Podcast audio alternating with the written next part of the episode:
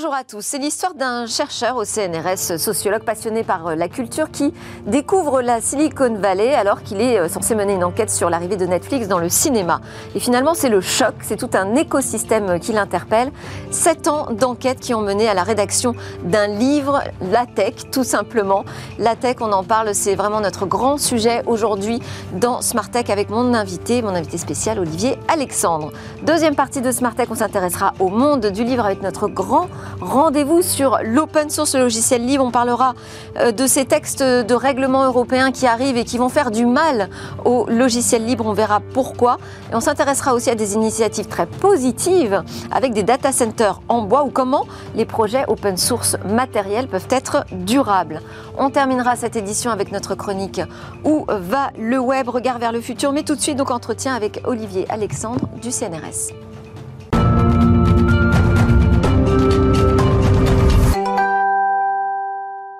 La tech, quand la Silicon Valley refait le monde ou comment la Silicon Valley entretient son monopole. Olivier Alexandre, merci beaucoup. Vous m'avez offert ce livre avec une jolie dédicace. Merci d'être avec nous dans, Smart Tech. Vous êtes docteur en sociologie de l'école des hautes études euh, en sciences sociales, chercheur au CNRS, un sociologue donc passionné de culture, je le disais dans le, dans le sommaire, spécialisé plus précisément sur euh, les sujets de cinéma. Et vous avez l'opportunité de réaliser une enquête sur l'arrivée de Netflix dans ce secteur et finalement vous vous retrouvez face à un mur en Silicon Valley. Très difficile finalement de pousser ces portes de ces euh, géants du numérique. Vous vous retrouvez dans cette situation où vous avez l'impression finalement euh, de faux semblants, j'imagine, euh, en Silicon Valley, c'est-à-dire d'un monde qui semble très ouvert, très accueillant et qui finalement ne l'est pas du tout. et là, vous décidez d'entreprendre finalement une sociologie de la région, de la Silicon Valley. Vous étudiez euh, ses modes de travail, ses lieux, mais aussi son état d'esprit. Euh, la Tech, c'est un livre paru chez Seuil le 24 mars dernier. Donc, c'est le résultat d'une enquête de 7 ans. Est-ce que vous en êtes sorti de cette Silicon Valley euh, désenchantée ou omnibulée? Euh, j'étais pas vraiment enchanté parce que j'étais pas un, tech enthousiaste comme euh, on dit là-bas. J'avais un rapport assez distant euh, en fait à la tech et comme vous l'avez dit, moi j'étais plutôt un spécialiste du cinéma, de la culture, pas tant parce que j'étais passionné, mais parce que c'était vraiment mes, mes, objets d'études. Et, euh, et, comme beaucoup, j'ai pu voir bah, tout au long des années 2000 et puis 2010 des acteurs, des opérateurs venus du nord de la Californie et commencer à attirer, capter un des segments de profitabilité des industries culturelles en, premier. Il faut il faut s'en rappeler, ça a commencé avec la musique au début à la fin des années 90. Euh, et puis euh, jusqu'à effectivement le. Ça a commencé par des confrontations finalement. Hein. Ça a commencé avec euh, des rivalités très fortes et qui sont toujours assez prégnantes hein, en fait dans, la Silicon Valley avec des rapports d'amour-haine assez fortes. Jeff Bezos s'est installé à, Hollywood. Elon Musk a des rapports aussi de, voisinage avec Los Angeles. Mais, mais à l'origine, c'est plutôt, c'est plutôt une rivalité, effectivement.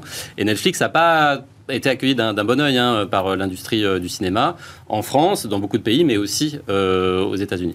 mais rapidement, je me suis aperçu que ça serait compliqué d'enquêter Netflix pour tout un tas de raisons. Ce qu'il faut bien voir, c'est que bon, depuis la France, la Silicon Valley, c'est assez, une sorte de village.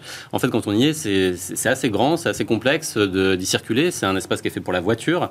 Et en l'occurrence, Netflix, c'est plutôt une, une entreprise d'ancienne génération. C'est une entreprise qui est fondée à la fin des, des années 90, donc vraiment la génération Internet, comparée à des dans, un univers qui est vraiment euh, très très. Oui, au départ, c'était de la distribution de DVD. Euh, exactement, hein. exactement, qu'ils ont arrêté euh, très très récemment en, fait. Et, donc c'est une entreprise d'ancienne génération et comme beaucoup d'entreprises d'ancienne génération, elle est basée tout au sud de la de la Silicon Valley, à Los Gatos. Donc ça ne doit pas beaucoup parler. C'est la banlieue de, San José, qui est en fait la, grande ville historiquement dans, de la Silicon Valley et dans la Silicon Valley.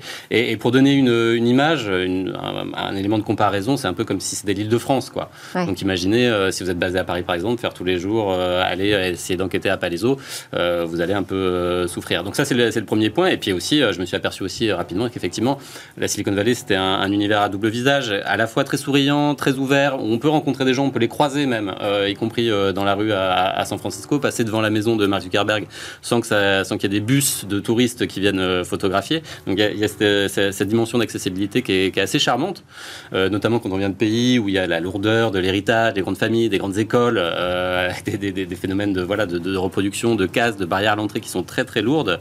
Euh, et c'est, c'est pas juste moi qui le dis, hein, c'est beaucoup de gens qui viennent de l'étranger. Il faut aussi rappeler que la Silicon Valley, c'est la moitié d'étrangers, de gens qui sont nés dans un autre pays, donc il y a cette dimension cosmopolite. Principalement, les gens viennent d'Europe, d'Asie, d'Inde et, et, de Chine. donc des pays qui sont marqués vraiment par une classification sociale, une hiérarchie sociale très forte. Dans la Silicon Valley, on a l'impression que non. Et en même temps, quand on y passe un peu et plus... Et finalement, quand on veut vraiment passer la porte, là, ça devient difficile. Oui, effectivement, Elon Musk ne va pas vous inviter tout de suite, tout de suite chez lui à prendre, bon, en même temps, c'est pas ce qu'on imagine non plus.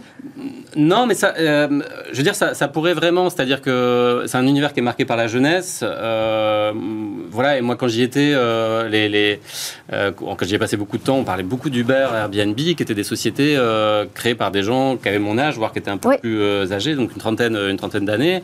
des gens qui sont ici d'un. Oui, puis on a vu Travis prendre des vidéos de lui dans ses taxis. Oui, bon, oui effectivement, ça semble très accessible. C'est un, un, univers qui se présente comme assez universaliste, en fait, assez démocratique. En réalité, euh, c'est assez marqué par une, catégorie sociale qui est les classes supérieures, euh, classes intellectuelles supérieures en gros. C'est-à-dire que vous avez des gens, euh, par exemple, le fondateur de, Facebook, son, père est dentiste, le fondateur de Airbnb, sa mère est, social worker, est travailleur social, Travis Kalanick, le fondateur de Uber, son, son père est ingénieur civil. Donc c'est cette c'est ce type de, catégorie euh, sociale qui, euh, qui, en l'espace de quelques années, quand même, est arrivé à un niveau de reconnaissance et d'enrichissement très, très euh, élevé, qui conserve une culture jeune. et tout est très bordé en termes de, communication. Nous, on le voit aussi hein, en tant que journaliste dans, dans, ce secteur. Hein, toute la communication est hyper, hyper contrôlée. Vous parlez de la Silicon Valley comme d'un fast space, un lieu où tout va très, très vite? Euh, un lieu où tout va très vite, un lieu où, en fait, où, euh, les interactions, les rencontres sont organisées euh, pour que ça aille vite. et aussi pour développer, pour anticiper la, prochaine grande vague. Hein, c'est vraiment un gimmick de la Silicon Valley technologique. Donc, ce qui fait que les choses ne sont pas tournées vers l'histoire, un peu comme c'est dans beaucoup d'îles européennes ou comme à Paris, il suffit de se balader dans la rue pour être marqué par tout un patrimoine. Dans la Silicon Valley, c'est vraiment euh, vers le futur euh, qu'on s'oriente. Et d'ailleurs, euh, si la comparaison avec l'architecture, elle n'est pas complètement erronée, parce qu'on est souvent dans des, dans des enseignes de marque où on peut acheter un, café pas trop cher et une salade pas trop chère. C'est pas vraiment une culture de la distinction. Par contre, c'est une culture du travail et c'est une culture de, de, la recherche, de, de l'innovation au sens de la, la prochaine grande tendance et s'interroger toujours sur ce que cette grande tendance va faire en fait. D'une certaine façon, aujourd'hui, les gens sont un peu captés, omnubilés par, euh, par l'IA, euh, les IA génératives. Euh, je pense qu'aujourd'hui, dans la Silicon Valley, il y a beaucoup de gens plutôt qui s'interrogent sur la manière dont les IA vont impacter tout un tas de marchés et du coup, comment ils vont pouvoir s'insérer dans ces nouveaux espaces qui vont être créés. Donc c'est toujours cette mentalité d'anticipation, d'opportunisme d'une certaine façon. Et pourtant on est face quand même, quand on parle des GAFAM, on est face à des très grandes entreprises, des groupes solides depuis des années. Et donc il y a cette impression quand même de stabilité. Bah, des années, des années, euh, c'est souvent des entreprises vingtenaires en fait. Hein, ce qui à l'échelle du capitalisme américain est très récent. C'est vrai. Où c'est plutôt une économie où les, grandes entreprises ont plus de 100 ans, que ce soit la banque, euh, l'énergie, euh, et, etc. Et, en plus, c'est des entreprises qui sont vraiment obnubilées ou hantées d'une certaine façon par une grande peur, c'est celle de la relégation, qui est vraiment une obsession dans la Silicon Valley. Par ailleurs, ce qu'il faut voir, c'est ce, danger du gigantisme dont on est souvent menacé quand on enquête cet univers, c'est d'être vraiment focalisé sur 5, 6 non propre de grands entrepreneurs ou 5-6 grandes entreprises, alors qu'en fait c'est un écosystème, la Silicon Valley c'est entre 10 000 et 15 000 entreprises, où les interactions entre les grands et les petits sont incessantes. Euh, pour donner un seul exemple, Google fait une acquisition quasiment depuis sa création chaque semaine. Euh, et, c'est d'ailleurs un des ressorts de l'innovation pour les grandes entreprises qui savent qu'elles sont menacées par des, dangers de, bureaucratisation, ce qui est vraiment aussi la grande peur dans, la Silicon Valley. Un des ressorts pour contrer cet effet de bureaucratisation, euh, c'est d'aller chercher des nouveaux talents, c'est d'aller chercher des petites structures et les intégrer pour, euh, pour alimenter une forme de dynamisme. Alors, euh, vous, tentez une définition de la tech comme euh, d'un point de vue d'un sociologue. Qu'est-ce que vous pouvez nous dire? C'est quoi la tech aujourd'hui? Oui, ben c'est pas euh, c'est pas si facile parce qu'effectivement, en fait, la Silicon Valley. non, d'ailleurs, c'est un ouvrage assez conséquent. Oui, hein. oui, oui j'ai essayé que ça soit relativement lisible quand même. ça l'est, je vous rassure. en fait, ouais, la Silicon Valley. Euh, s'intéresse pas trop à la sociologie et paradoxalement la sociologie c'est pas trop intéressée non plus à la Silicon Valley au sens où euh, il n'y a pas énormément de travaux en fait un peu euh, un peu globaux pour essayer de, décrire cette, cet univers Euh, et un des, grands, un des grands défis, en fait, euh, notamment quand on, vient d'Europe, c'est de comprendre le changement et d'arriver à décrire dans un livre, qui est plutôt un, objet fixe et figé pour un certain nombre d'années, euh, de, décrire en fait un fonctionnement qui bouge tout le temps. Et ça, c'est un vrai, un vrai défi. Et en l'occurrence, ce que j'ai essayé de dire, c'est de trouver tout un tas d'éléments pour, pour illustrer la manière dont cette organisation est orientée vers le changement. Et ça passe aussi bien par les organisations, ça passe aussi bien par le travail que euh, la mentalité et, la culture. Et alors vous parlez des acteurs de la Silicon Valley comme de joueurs. Effectivement, effectivement. Euh, alors, joueur, c'est une notion qui est, euh, très utilisée en, économie, mmh. qu'il est un peu moins en, sociologie. en l'occurrence, ce que j'essayais d'illustrer, c'est la manière dont le, le jeu, d'une certaine façon, un état d'esprit dans la Silicon Valley, une, projection. C'est-à-dire qu'on voit le monde, dans la Silicon Valley, on a tendance à voir le monde comme un jeu, où il s'agit de s'emparer de, de, blocs à la fois technologiques, mais aussi euh, organisationnels, d'entreprises, politiques aussi, et, de jouer avec ces différents éléments pour créer quelque chose de nouveau. Et du coup, on devient à la fois joueur et puis, euh, et puis maître euh, des règles du jeu, voire inventeur d'un nouveau jeu, ce qui est vraiment le, le, grand objectif dans la Silicon Valley. Ce qu'il faut garder à l'esprit, c'est que c'est un espace quand même assez large, une population assez diverse, de près de 3 millions de personnes euh, sur 9 millions d'habitants. Donc c'est vraiment énorme, la, la, densité, la concentration des gens qui travaillent dans la tech, qui sont associés à ce secteur, mais en même temps les, superstars de la tech, les décideurs de la tech, les gens qui ont une grande visibilité dans la tech, c'est 3000 personnes. Donc c'est voilà, ça reste un, un, univers quand même relativement hiérarchique. Est-ce que dans ce jeu, il y a l'idée de se prendre pour euh, les maîtres du monde euh, Qu'est-ce que vous en pensez? Euh, Effectivement, bah, enfin, en tout cas, vous déroulez. On a, vu cette semaine, on a vu cette semaine Elon Musk invité au château de Versailles, et, il me semblait qu'on lui faisait plutôt la cour que le sens inverse. Donc, j'ai envie de dire que les, les actes. vous déroulez ce fil, en tout cas, de, du monde meilleur que la Silicon Valley souhaite créer.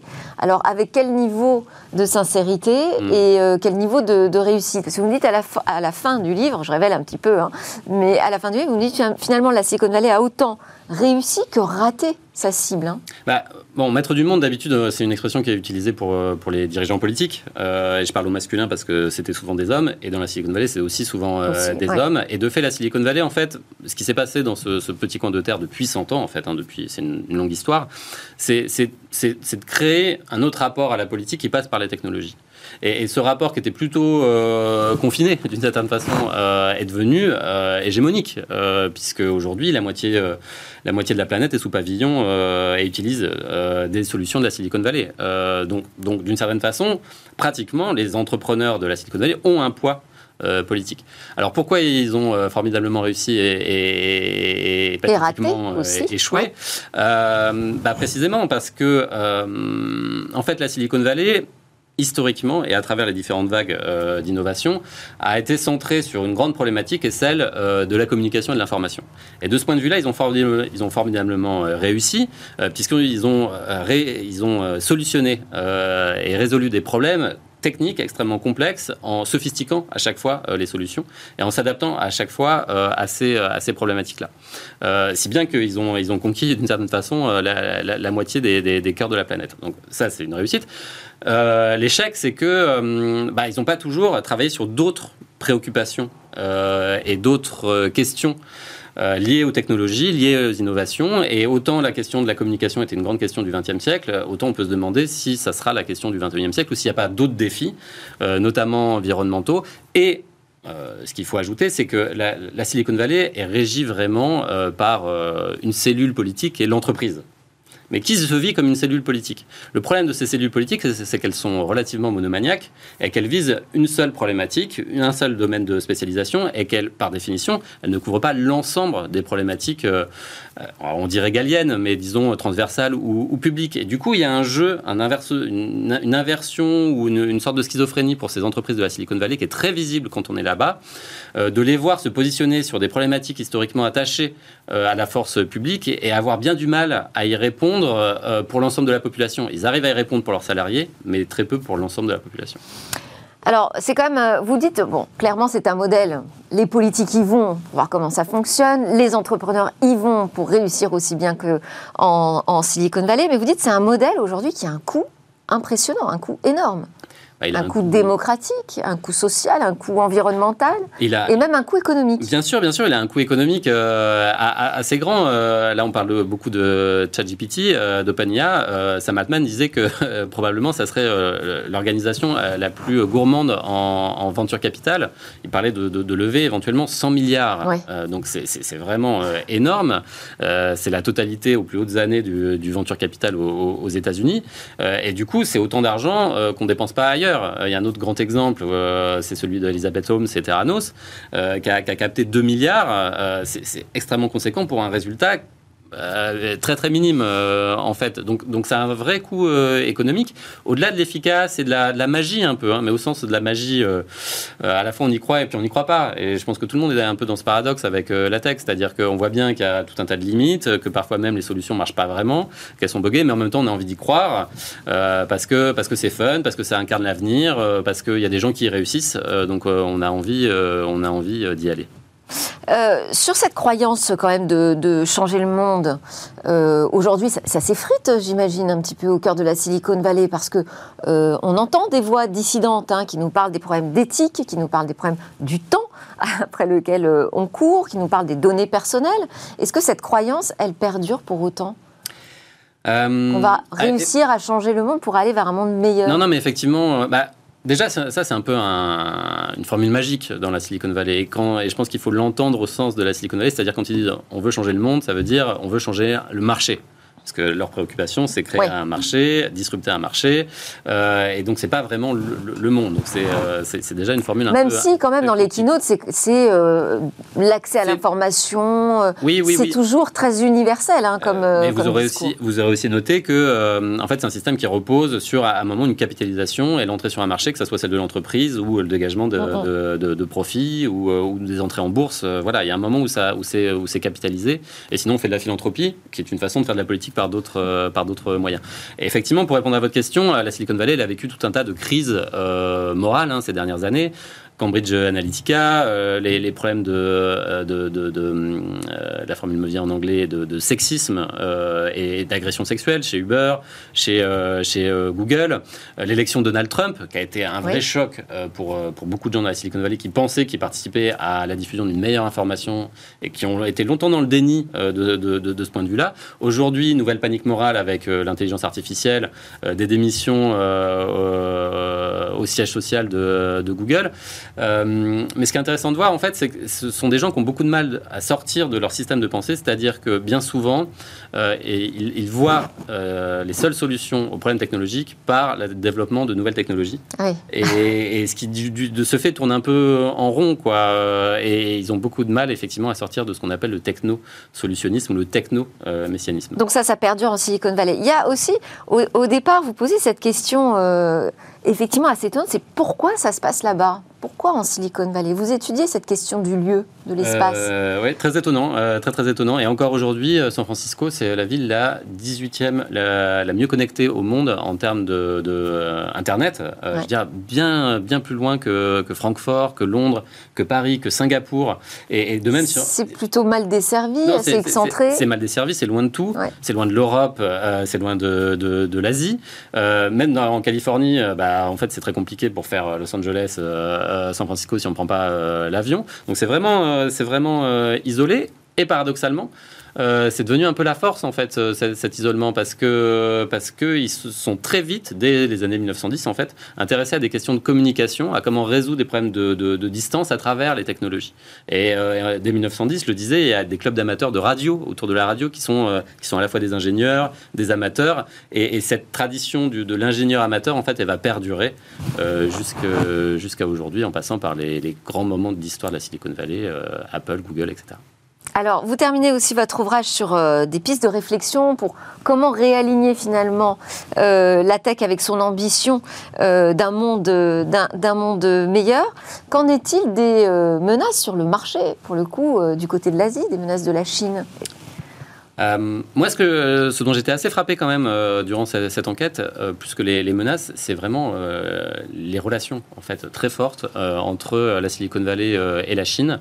À Stanford, j'ai passé beaucoup de temps dans le département d'informatique, où je ne veux pas dire de, bêtises, mais la moitié des étudiants étaient d'origine chinoise, soit directement, soit, à une ou deux générations.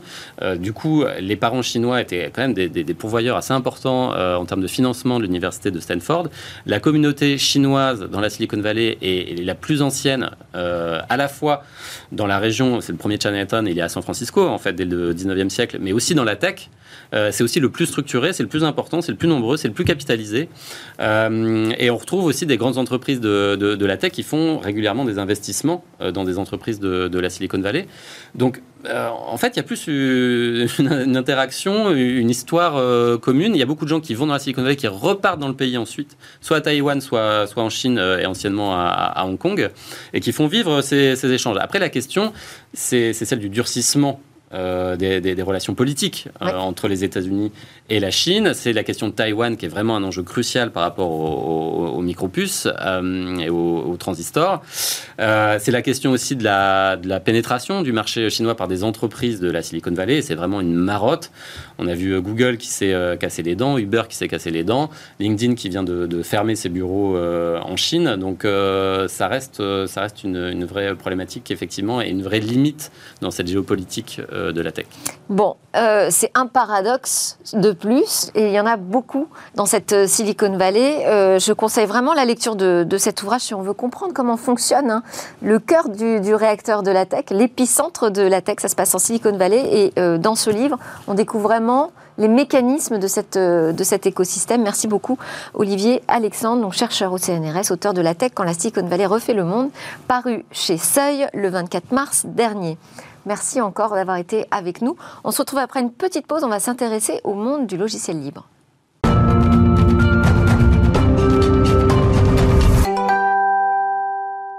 Bienvenue de retour sur le plateau de Smartech pour cette deuxième partie de l'émission. C'est notre grand rendez-vous avec le monde du libre. Rendez-vous régulier assuré par Jean-Paul Smets. Merci beaucoup Jean-Paul, PDG de Rapid Space. Et aujourd'hui, tu es venu, Jean-Paul, avec François Tournesac, qui est le cofondateur de Impléon, impliqué dans un projet dont on va parler, Wooden Data Center, euh, un projet donc de data center en bois, comme le titre de euh, cette séquence l'indique. Bienvenue euh, sur ce plateau. On va commencer avec des actualités du monde du libre et Jean-Paul, et ensuite on, s'intéressera à votre, projet. Alors Jean-Paul, deux grandes actus. Donc la première, euh, bah, qui contracte, j'ai envie de dire, le, monde du libre, c'est l'arrivée de nouveaux textes, de lois, des règlements qui euh, instituent des mécanismes qui vont pénaliser directement euh, les logiciels libres en Europe. Et l'autre, la seconde plus positive, eh c'est ton voyage à Prague qui t'a permis de découvrir ces initiatives dans le libre du côté des matériels durables. On va commencer donc avec cette accumulation de lois qui vont contre, tu nous dis, le logiciel libre, en tout cas largement compliquer la vie de cet écosystème. Qu'est-ce qui se passe là, Jean-Paul? En fait, je, ne comprends pas ce qui se passe parce que quand on va à Prague, on voit des choses extraordinaires. Il y a un foisonnement de création et le libre, c'est des entreprises qui travaillent avec des entreprises et qui font qu'aujourd'hui, en fait, on a une autonomie numérique complète en Europe. C'est génial.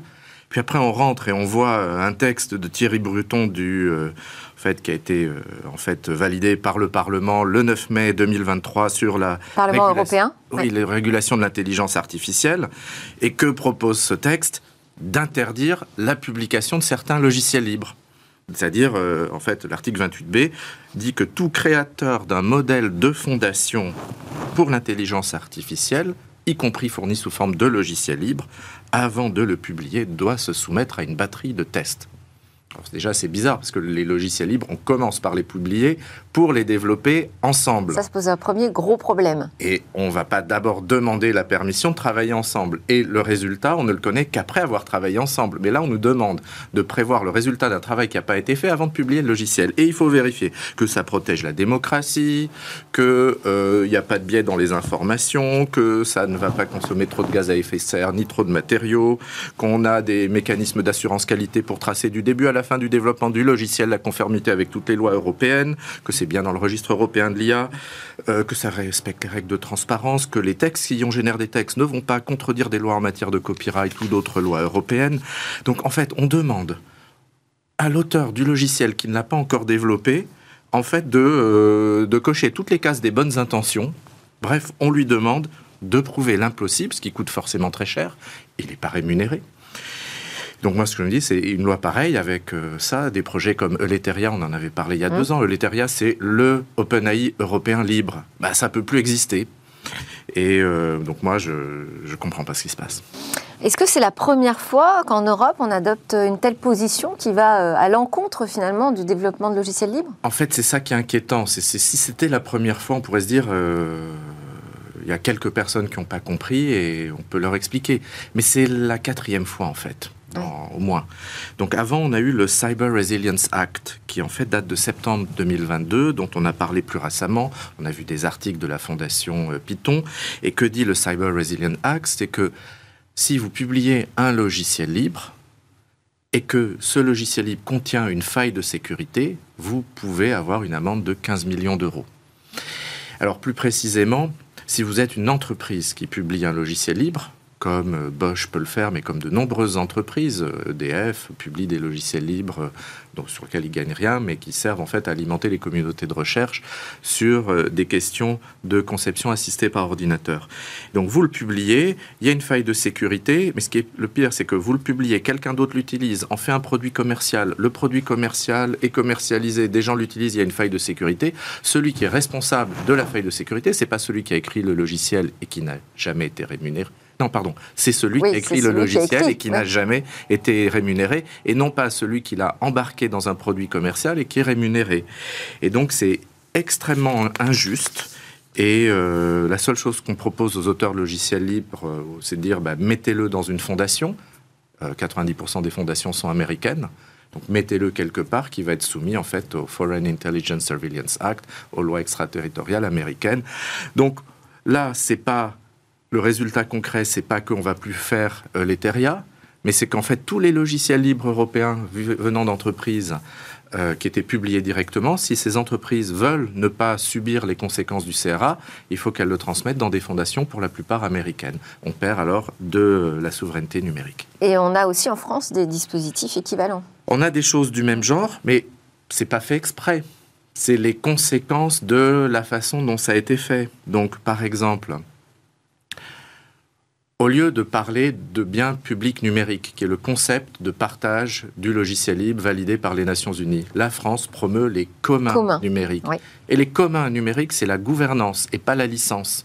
Donc dans les communs numériques, il y a des choses qui sont pas libres, mais dans les communs numériques, si c'est fait par une entreprise, c'est exclu. Et donc, quand on voit les premiers textes sur les communs numériques qui ont été publiés. Or, il y a des entreprises derrière les logiciels libres. Ben oui, il y a ce qu'on explique régulièrement dans Smartech. La, majorité des logiciels libres en Europe, c'est fait par des petites entreprises. Mais donc, ils ne sont pas dans les communs numériques. Et donc, la France promeut quelque chose qui, c'est pas que ça les exclut. Dans les faits, ça les exclut, mais en, en faisant la promotion d'un certain type de gouvernance, on exclut en fait la majorité de la création. Et si on va plus loin, si on regarde le Secnum Cloud, vous regardez qui est Secnum Cloud aujourd'hui, quelles sont les technologies au cœur des offres Secnum Cloud? Elles sont toutes propriétaires et américaines. Pourtant, on a des technologies libres de cloud, euh, je l'avais nommé OpenSVC, Vates, Linbit, on en a plein en Europe et elles sont utilisées par les GAFAM. Mais elles ne sont pas dans les offres Secnum Cloud parce que, donc j'ai demandé à Alain Garnier qui en Parce que quoi alors, oui? J'ai demandé à Alain Garnier ce qui arrive. Vous prenez un logiciel propriétaire. Tout ce que vous avez à faire, c'est signer un bout de papier, montrer le bout de papier à l'ANSI. S'il y a ce qu'il faut dans le contrat, vous allez pouvoir passer la qualification. Mais si vous prenez du libre, on vous demande de vérifier chaque commit un par un pour s'assurer qu'il est conforme. Et comme la qualification, c'est chez vous et pas chez votre sous-traitant. Si jamais vous sous-traitez, vous faites appel à la communauté. Pour que la qualification vaille, il faudrait que vous demandiez à la communauté d'être elle-même qualifiée. Donc c'est tout un système qui fait que vous prenez un logiciel propriétaire un bout de papier, vous prenez un logiciel libre, un processus infini, infaisable. Alors, euh, quelles conséquences on peut imaginer justement à cette accumulation là, de, contraintes, de nouvelles contraintes Quand en Europe? Vous mettez des lois qui coûtent très cher à mettre en œuvre et qui rapportent rien, en gros, ben les gens partent. C'est basique. Puis euh, pour les créateurs, euh, quand vous empêchez de créer, ils partent aussi. Mm. Ils vont se réfugier, c'est généralement des réfugiés politiques, on voit ça en Chine. Donc moi, le cas que je trouve le plus intéressant, c'est Yahoo Japan. Yahoo Japan, c'est le Google japonais. Yahoo Japan, c'est le moteur de recherche préféré des Japonais. Il n'est pas accessible en Europe. Pas parce que le gouvernement français ou l'Europe a censuré Yahoo Japan, mais parce que Yahoo Japan, pour ne pas avoir à payer les coûts qu'ils estiment très élevés du RGPD, parce qu'ils l'ont interprété de façon un peu perfectionniste à la lettre, euh, comme peuvent faire les Japonais, mais ils ont tellement peur de ne pas le respecter qu'ils disent pour quelques Japonais qui habitent en Europe, c'est plus simple, on bloque la Yahoo Japan, fini. Et donc, ça veut dire que si on veut faire du Yahoo Japan en Europe, il faut installer un VPN pour faire croire à son PC qu'on est au Japon. Hmm. Donc ça ressemble vraiment à ce que je fais quand je vais en Chine, où je dois installer un VPN pour continuer à utiliser Google en Chine. Ah ben, moi, ça me fait penser aussi à Google qui nous annonce que Bard ne sera pas disponible en Europe ah, ah bah, pour des raisons aussi de contraintes réglementaires, en tout cas pour l'instant. Euh, est-ce que euh, ça veut dire par exemple que GitHub pourrait quitter l'Europe? Alors on n'en est pas là, mais c'est un risque possible parce que ce qu'il faut voir, c'est que le type de loi qu'on est en train de faire passer en Europe, c'est exactement le même genre que ce qu'il y a eu en Chine il y a dix ans. En Chine, c'est au nom de l'intérêt du peuple, c'est-à-dire du Parti communiste. En Europe, c'est au nom de l'intérêt de la démocratie, euh, de l'information fiable et toute une série de choses, et souvent aussi de la protection des ayants droit. En fait, la protection des ayants droit conduit aux attaques les plus euh, violentes sur les services en ligne. Donc les raisons ne sont pas les mêmes, mais les faits elles-mêmes. Et donc il suffit de regarder ce qui se passe en Chine. En Chine, il n'y a pas GitHub. Il y a mm. des services équivalents et dedans, il y a beaucoup moins de choses. Donc on aura des équivalents avec beaucoup moins de choses. Il y a peu d'opérateurs de cloud en Chine. Trois. Mais les équipes de l'opérateur ont accès à GitHub officiellement parce que dans les réseaux des centres de R&D des opérateurs de cloud chinois, la loi chinoise ne s'applique pas, puisqu'il faut quand même donner euh, l'accès aux technologies étrangères. Elle ne s'applique qu'aux PME. Donc en fait, ça conduit à un monde où vous êtes petit, vous êtes censuré, vous êtes gros, vous ne l'êtes pas. Et euh, quand les gens en ont marre, ils partent. C'est pour ça que nous, par exemple. Mais alors, ils vont partir où? Ils vont partir où? Ces créateurs de logiciels libres Mais Ils allaient aux États-Unis ou en Europe. Nous, on a des développeurs chinois qui sont venus comme ça en Europe. Mais euh, je ne sais pas trop où on va pouvoir aller maintenant parce que euh, il y a de plus en plus de lois de ce type dans de plus en plus de pays. Moi, ce que je peux voir, la, la meilleure, le meilleur prédicteur, c'est la Chine. Donc, il faut se préparer à avoir des VPN. Ça, c'est sûr, parce que ça va devenir invivable en termes de blocage de services ici. Et puis, il faut commencer à essayer d'identifier des pays qui protègent la liberté de créer des logiciels libres. Bon, après, on peut aussi agir encore sur ces textes hein, qui ne sont pas totalement euh, J'espère. validés et... finalisés. Allez, on passe à l'actualité positive, Jean-Paul. Euh, conférence donc Open Compute euh, à Prague génial, vous êtes revenu super enthousiaste euh, sur ces, toutes ces initiatives euh, du monde du libre autour de la réduction de la consommation d'énergie. Et notre invité François Tournesac va pouvoir nous en parler. Oui, Jean-Paul? Pourquoi c'est génial? Parce que je suis allé à celle aux États-Unis, à San José, et à celle à Prague. Oui. Aux États-Unis, c'était ennuyeux. Il y avait il n'y avait pas de feeling, il n'y avait que des ventes de produits. Enfin, c'était euh, qui avait le plus de gigabits dans son switch ou son serveur, des choses comme ça. À Prague, c'était un, déluge de création tout orienté dans le sens de réduire l'énergie, réduire la matière, réduire la consommation. Il y avait quelque chose de fantastique. On voyait les valeurs européennes. Alors François, vous allez nous parler de ce projet ce projet de data center en bois, Wooden Data Center. Euh, comment est-ce qu'on peut construire un data center en bois? Moi, dès que Jean-Paul m'a parlé de, ce projet, ça m'a fait penser à l'incendie chez OVH. Hein. Je me suis dit, euh, vous êtes sûr que c'est une bonne idée?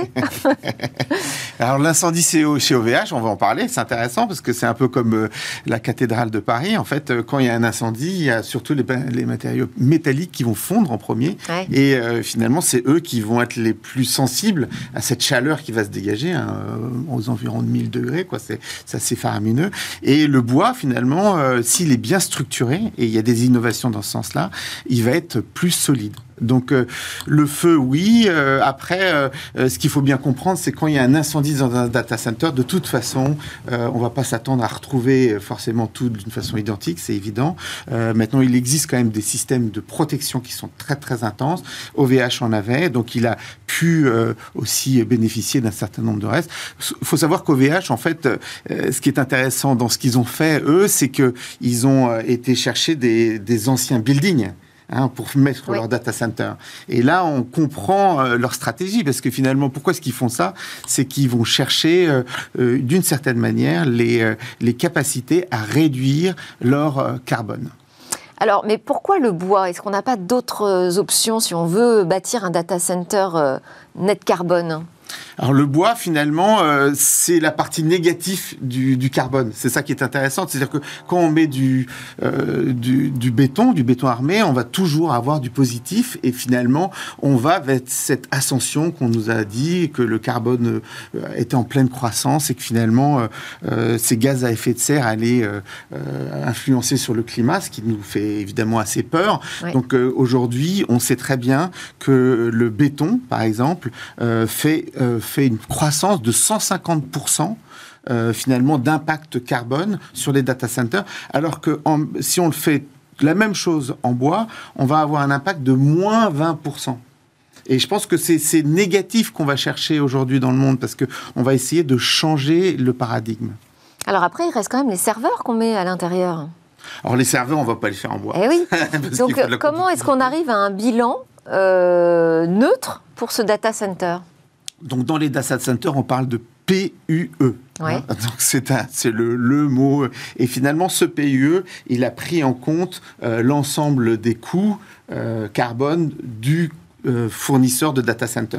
Et, donc, on va s'intéresser donc de sa fabrication. De sa fabrication. Donc, c'est vraiment une vision personnelle, comment gérer au mieux, euh, finalement, euh, ma consommation carbone. Donc, je t'avais dit, OVH, par exemple, il a décidé de se mettre dans des data centers qui sont des anciennes usines, mm. donc de façon à pas re investir dans un, un, un, coefficient carbone euh, positif. Donc, Et là, sur ce projet, justement, vous avez travaillé aussi sur cette chaîne logistique, parce que là, vous allez bâtir des nouveaux data centers. Donc, on va bâtir des data centers. Donc, on va, il, va y avoir plusieurs impacts. D'abord, la fabrication va être locale. Donc, on va utiliser des, on va avoir moins de transport puisqu'on va utiliser des bois locaux. On va bénéficier de ces lamellés collés euh, nouveaux qui permettent de construire des immeubles. On en voit un certain nombre fleurir hein, en France. On a vu à Issy-les-Moulineaux récemment un en béton, un en bois, et ils font 6, et puis ça va jusqu'à 30 étages, hein, donc c'est assez impressionnant. Donc la, nouveauté, c'est lamellé collé, croisés, qui vont faire euh, la, structure, et ensuite on va avoir finalement un accès au bois local, euh, ce qui va nous permettre de construire partout dans le monde, localement, sans avoir, avoir des déplacements de bateaux, euh, etc. Et si on regarde un peu plus précisément sur la partie du rack, Hein, puisque finalement on peut aller dans le building, mais on peut aller dans le rack. Euh, sur le rack, on va s'intéresser à euh, en fait changer le paradigme des, des racks qui sont aujourd'hui en, acier. Hein, euh, il faut se représenter que les racks en acier des data centers représentent aujourd'hui la même production que toutes les voitures en Allemagne. Donc c'est ah massif. Impressionnant. C'est massif. Et, et, de ce fait-là, si on transforme toute cette production en bois, euh, on va avoir un impact, carbone qui va être gigantesque. Et, et, donc là, il y a, y a, vraiment un enjeu euh, pour l'Europe beaucoup plus important que pour les États-Unis, hein, hein, puisque finalement, et, et comme euh, l'a dit Jean-Paul, finalement, on est dans une, dans une situation où les Européens ont plus d'innovation technologique au sein des data centers, puisque finalement, ils ont une pression au niveau du coût euh, de l'énergie, hein, parce que c'est le gaz, c'est ça nous a impacté. Euh, donc ça, ça va créer des innovations et aussi une, une, une, volonté très farouche de réduire notre consommation carbone, puisqu'on on est déjà leader, mais on veut faire mieux que tout le monde. Et euh, ce qui est intéressant, c'est qu'on parle d'un projet open source, hein, euh, matériel mais open source, ce qui veut dire que euh, vous, vous allez bâtir non pas juste un modèle de data center, mais un écosystème autour ce projet Tout à fait. Alors je pense que l'Europe est un modèle, malheureusement les lois ont l'air de, peut-être arrêter, mais l'open source c'était vraiment un modèle européen, c'est un modèle dans lequel euh, on, va, on va pouvoir évoluer. Nous, on va travailler euh, dans le, projet Wooden Data Center, donc avec Carl, euh, moi-même, sur une, notion de, de plan Hein, de, spécification avec une certification. Euh, et, en fait, on va aussi pouvoir faire du consulting de façon à pouvoir euh, dire aux acteurs du marché comment faire ce genre. Comment s'approprier cette, euh, cette, technologie qui peut faire des grands data centers des data centers, ce qu'on appelle containers, hein, puisqu'ils vont s'adapter un petit peu euh, plus facilement. On voit ça dans, dans le monde de la 5G, hein, puisqu'on va se rapprocher de l'utilisateur. Euh, et puis aussi les racks, euh, qui eux vont fleurir, notamment avec les hyperscalers. On attend euh, la nouvelle proposition potentielle, on n'en sait rien, mais de OVH avec des wooden data centers en rack. Ah bah finalement, ils ont fait beaucoup de choses, hein, puisqu'ils ont, ils ont vraiment tiré leur avantage et créé leur barrière d'entrée par rapport à l'énergie, OVH. Euh, Donc, ils vont sans doute euh, s'intéresser à cette partie-là. Ah, on posera la question à Michel Paulin d'OVH Cloud. Merci beaucoup.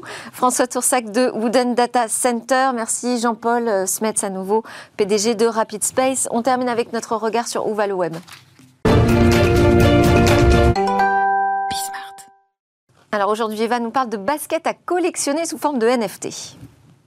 Nike lance sa collection de NFT, son nom Air Force One, une référence au modèle emblématique de basket Air Force One. Et oui, après les sneakers réels, place au basket numérique. Cette collection, elle est en fait composée de boîtes virtuelles, comme quand vous achetez une paire.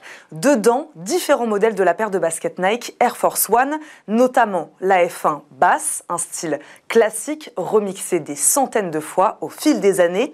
Chaque boîte ou paire est vendue 19,82 dollars, un prix qui n'est pas dû au hasard. Là encore, les premières Air Force One ont été commercialisées par Nike il y a 41 ans, soit en 1982. Ces boîtes numériques sont mises en vente sur Point Souche, c'est la plateforme Web3 de Nike, normalement euh, consacrée à la vente d'objets virtuels à destination des avatars dans le métavers. Donc, elle compte à ce jour plus de 300 000 membres. Seuls les inscrits, d'ailleurs, ont accès euh, à la collection NFT. Ces dernières années, un véritable business des baskets s'est mis en place avec une communauté de collectionneurs passionnés. Les marques jouent d'ailleurs le jeu des éditions limitées et modèles rares, notamment pour faire parler d'elles. Pour vous dire, une paire portée par la légende de la NBA Michael Jordan a été vendue pour la somme record de 2,2 millions de dollars selon la société d'enchères Sotheby's. Alors l'engouement sera-t-il le même pour les baskets numériques? La question est posée. Et je ne vous pose pas la question, on n'a pas le temps. Merci beaucoup, Jean-Paul Smets, PDG de Rapid Space, d'être venu nous décrypter ce monde du logiciel libre et nous parler des embûches sur euh, le chemin. Merci aussi à François Tournesac de nous parler de Wooden Data Center. C'était Smart Tech. Je vous souhaite à tous une excellente fin de semaine.